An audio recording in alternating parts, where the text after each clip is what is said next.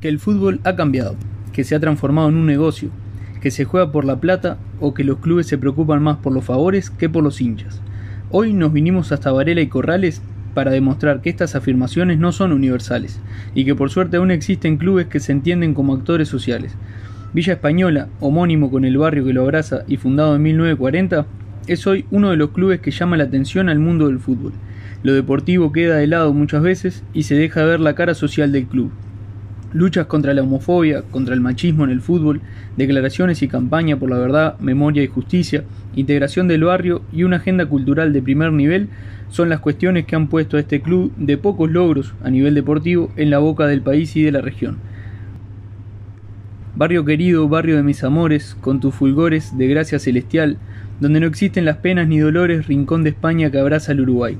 Barrio querido cubierto por las flores, de mil colores, refugio de amistad. Ese es mi barrio, qué lindo que lo veo, Flor de Montevideo, orgullo nacional. Pasen y pónganse cómodos. Bienvenidos a la cantina Sócrates.